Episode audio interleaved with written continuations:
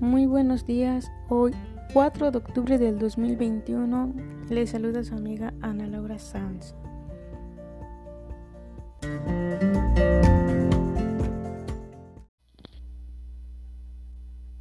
En siguiendo los pasos del maestro les compartiré una reflexión de Madre Teresa de Calcuta, santa que se entregó a la pobreza y se despojó de sí misma y se, se dio a los demás.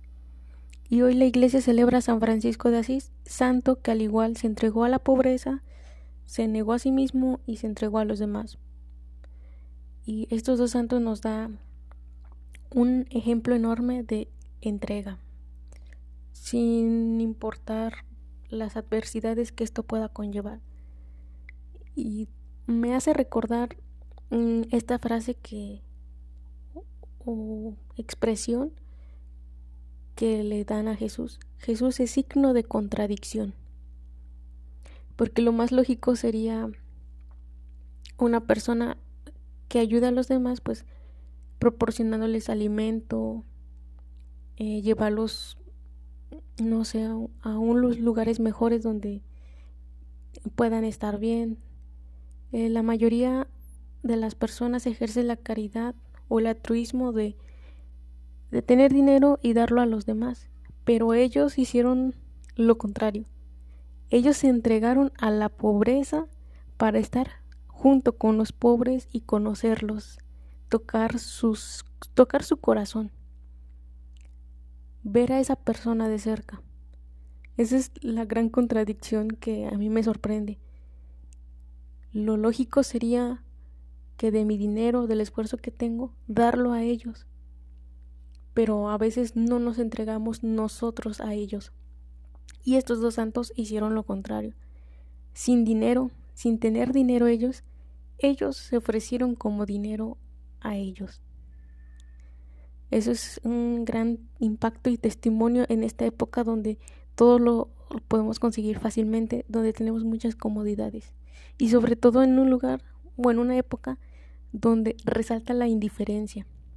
Vemos a veces a un mendigo por ahí en la calle, lo ignoramos o le damos solamente simple, no sé, 10 pesos, 5, 20 pesos, lo que le podamos dar, pero solamente queda hasta ahí y muy pocas veces nos detenemos a preguntarle su nombre, si tiene familia o no. Y hay algo que me gusta mucho que Madre Teresa dice, está de moda hablar de los pobres, pero no está de moda hablarle, hablarles a ellos. Entonces es algo que me impacta a mí en lo personal. Y pues sin más preámbulos, les comparto esta reflexión. De sangre soy albanesa, de ciudadanía india. En lo referente a la fe, soy una monja católica.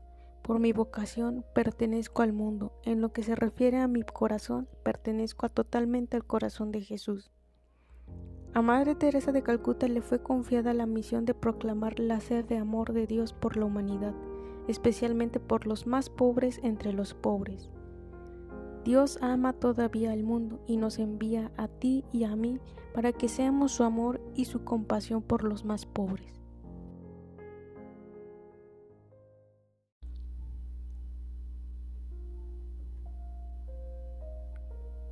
La felicidad no está ni en el pasado ni en el futuro. Es hoy. La cosa más fácil, equivocarse. El obstáculo más grande, el miedo. El error mayor, abandonarse. La raíz de todos los males, el egoísmo. La distracción más bella, el trabajo. La peor derrota, el desaliento. Los mejores profesores, los niños. La primera necesidad, comunicarse. Lo que nos hace más feliz, ser útil a los demás. El misterio más grande, la muerte. El peor defecto, el mal humor. La persona más peligrosa, la mentirosa. La mayor satisfacción, el deber cumplido. El sentimiento más ruin, el rencor. El mejor remedio, el optimismo, el regalo más bello, el perdón, el resguardo más eficaz, la sonrisa, lo imprescindible, el hogar, la ruta más rápida, el camino correcto, la sensación más grata, la paz interior, la fuerza más potente del mundo, la fe, las personas más necesarias, los padres, la cosa más bella de todas, el amor.